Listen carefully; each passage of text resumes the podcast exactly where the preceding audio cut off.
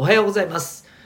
親子キャリア教育ナビゲーターのデトさんです。お聞きいただいている小中高生の皆さん、保護者の皆さん、いかがお過ごしでしょうか ?1 月24日月曜日です。今週いっぱい、まだまだね、えー小中高は、えー、と分散登校あるいはリモートのところが多いと思うんですが、まあ、元気にやってまいりましょう。えっ、と、まず、えー最近僕ですね、のど飴巡りをこうしている感じになってます。えー自分の喉にねちょっと気をつけないといけないなってことで、えー常にまああの乾燥させないようにっていうことで、まあ、お茶買ったりお水買ったりで喉飴舐めたりみたいなことを割と普段からやってるんですけどで喉飴もなんか飽きてくるじゃないですか。じゃあだったらってことでいろいろね試しているんですけど最近見つけたねビックスのど飴のプラスっていうやつがあってもうなんか周りにミントのねなんかこう粉がついていてでまあこれがあのすごいこうあのいい感じになんか中のビックスのど飴と合ってるんですよね。これおいいなと思いながらはいえー、と結構これお気に入りでございます、えー気に入ったのど飴があったらまたねシェアしていきたいと思います。えーはいということで、えーここからですね、またスター、えー幸せのたい焼き屋さんのご紹介をさせてください。浦添市発キッチンカーでですね、えーサクサクパイ生地のおえー、とたい焼きをですね販売されております。また浦添と那覇のパチンコ店の駐車場のところでですね露店販売ということで焼き鳥屋さんもされていらっしゃいます。どちらもめちゃくちゃ美味しくておすすめですので、えー気になる方はインスタグラムで STAR、えースターですね。で幸せのたい焼き屋さんで、えー検索されてみてください。いろいろ情報出てると思います。チェックしてみてください。それでは、えーホームルームの方始めてまいります。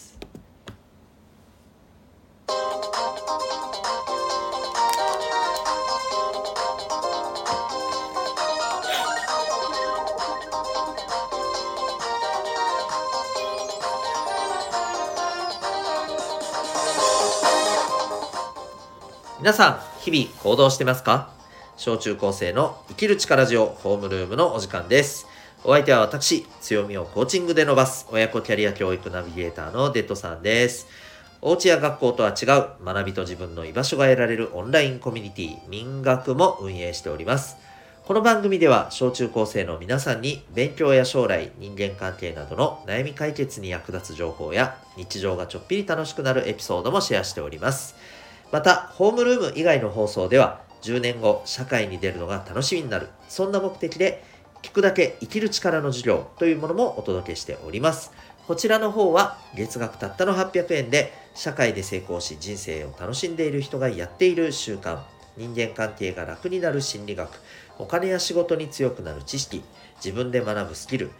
といったことなどですね、えー学校では勉強することができない。でも社会に出たらすぐにえ必要とされる求められるそんなテーマを今のうちに聞き放題で学んでしまおうという内容でございます。小中高生の皆さんはもちろんお母さんお父さんと一緒にお聞きいただいてもですね、えーお役立ちいただけるお得な内容となっておりますのでチェックしてみてください。えっとタイトルに HR とついてないものは全部その放送になります。冒頭の何分かですねメンバーに入ってなくても聞くことができますので、えーよろしくお願いします。それでは今日の本題というかテーマになります。えー2021年秋アニメナンバーワン作品に感じることというテーマでお送りしていきたいと思います。はい。今日は結構ね、あのーどちらかというとなんか、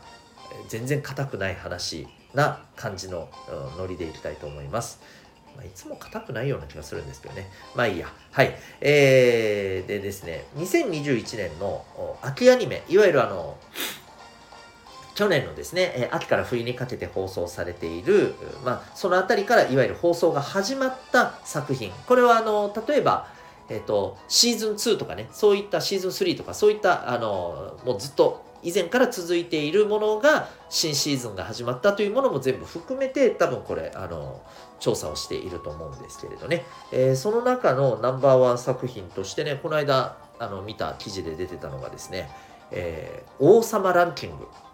なんだそうです。ナンバーワン。はい。えこれご存知ですかね、えー、結構人気なので見てる方も多いのではないかと思います。あの僕も実は受講してる、はい、あの学生さんからですね、これ、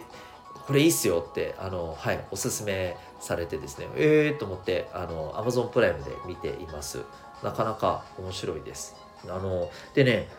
何が面白いかっていうとね、あの、なんていうかね、分かりやすくないんですよ。何それって思うかもしれませんけど。あのね絵はすごくシンプルなんです。一見分かりやすそうな雰囲気なんです。でもね分かりやすくない。あのねもっと言うとね分かりやすそうな感じに見せかけていやこれそうでもないぞっていう風なねなんていうか見れば見るほどえ？え？え？みたいな。なんかあの伏線に伏線がねさらにこうくっついてくる感じなんですよ。で、ストーリーもだし、この一人一人のキャラクターのね、なんていうかな、真意というか、何を考えてるのか、何を目的としてるのか、何を大事にしたいのか、このあたりがですね、見えそうで見えないんですよ。見えたと思ったら、あれ？いや、そうでもないのか？みたいな、またちょっとね、えー、ひっくり返るようなね、ことが、もう随所にあって、非常にいい意味で混乱しながら僕は見ています。このあの作品を。非常に面白い。うん。ということで、あの、すごい最近ね、ドハマりしております。あの、とってもね、えっ、ー、と、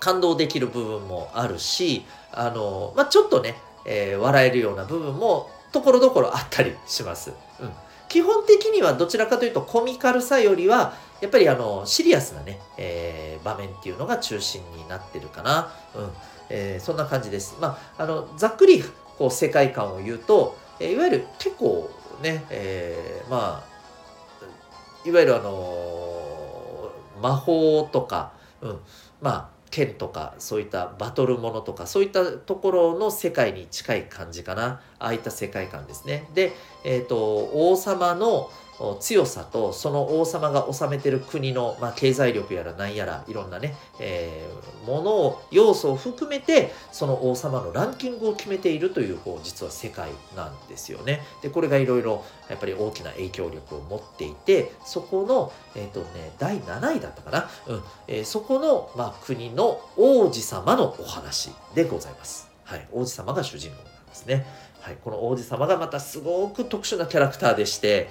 うん、この辺りは多分見ていただいた方がいいと思います。はい、あまり多くは語りません、えー。ぜひぜひ見てみてください。とにかくね、分かりやすくないキャラクター、えー、分かりやすくないストーリー、もっと言うと、分かりやすそうで、いや、そうじゃないぞっていう、こういうところがすごい好きです。で、なんでこんなところにハマってるのかなって思った時に、あ、そうかと気づいたことが一つあって、人間ってシンプルじゃないじゃないですかそんなに。例えばえっ、と基本的には優しそうだけれども実は、えー、よくよくこうその人のことを深く掘り下げていくと、えー、意外とまあちょっと冷たい場面冷たい場面じゃないか冷たい一面を持っていたりっていうこともあるし、え、あの一見ね、基本的には豪快な感じのね、あの明るくて、えー、あはははみたいな感じの毎日を送ってそうな人が、えー、実はこういうことに対してとても繊細で、えー、こうビクビクしててっていうところを実は持っているとかもうあの人間ってさいろんな面を持ってるんですよね一人でも。一人で、えーすごい強胆な部分だったり繊細な部分だったり、えー、優しかったり、えー、すごい冷たかったりね、えー、怖かったり、え楽しそうだったりもういろんなもの持ってるんですよ。そんなシンプルじゃないんですね。でよくよく考えた時にあこの作品で描かれてるキャラクターって本当そういうところなのかなって思ったんですよね。なんていうかこうあの割とこうやって他の作品とかと比べてみた時に結構分かりやすくキャラクターを描いているんですよ。基本的には。どのどの作品もね。割とね、うん、例えばその「鬼滅の刃」のかまど炭治郎君にしてもねあのすごく誠実で、え何て言うのかな。こう曲がったことは多分嫌いででもすごく人に優しくて人の弱さっていうところもちゃんと見れてみたいな。いわゆるそういうもうすごくいい子だよねっていうねあのいい人すぎていろいろ苦労することもきっとあるよねみたいなね。分かりやすいキャラクターじゃないですか。なんかね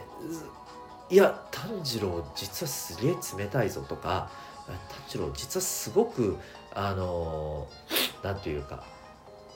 え優しくない部分あるよなこいつとかそういうところもちらちらねもっと見えるような感じだとおおと思ったり、えー、するわけなんですけれど、まあ、あれはあれで分かりやすくていいと思うんですよね。だダメっていうわけではないと思います。だから僕の中でやっぱりこの作品にはそういった分かりやすくないものがすごく散りばめられてるからあなんかちょっと違うぞなんか違うぞ面白いぞっていう新鮮さもあるんだと思います。はい。まああのー人ってシンプルじゃないなっていうところともねこの共感もあって、えー、すごくねこの作品注目しながら、はい、楽しんでおります。ということで、まあ、人間ってねなかなかそんなねシンプルなものじゃないですよねっていうのを改めてこの作品から気づかされたというお話でございました。ということで今回はですね、え、2021年秋アニメナンバーワン作品に感じることというテーマでお送りいたしました。えー、はいということでございます。はい。えー、私、デトさんが運営しているオンラインコミュニティ民学もやっております。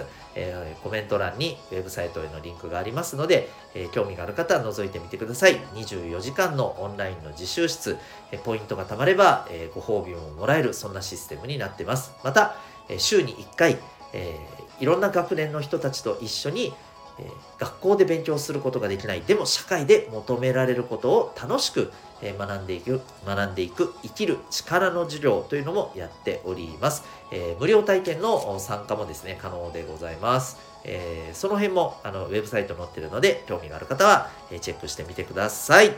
それでは今日も心が躍るような学びの瞬間たくさん掴んでいくために行動していきましょう。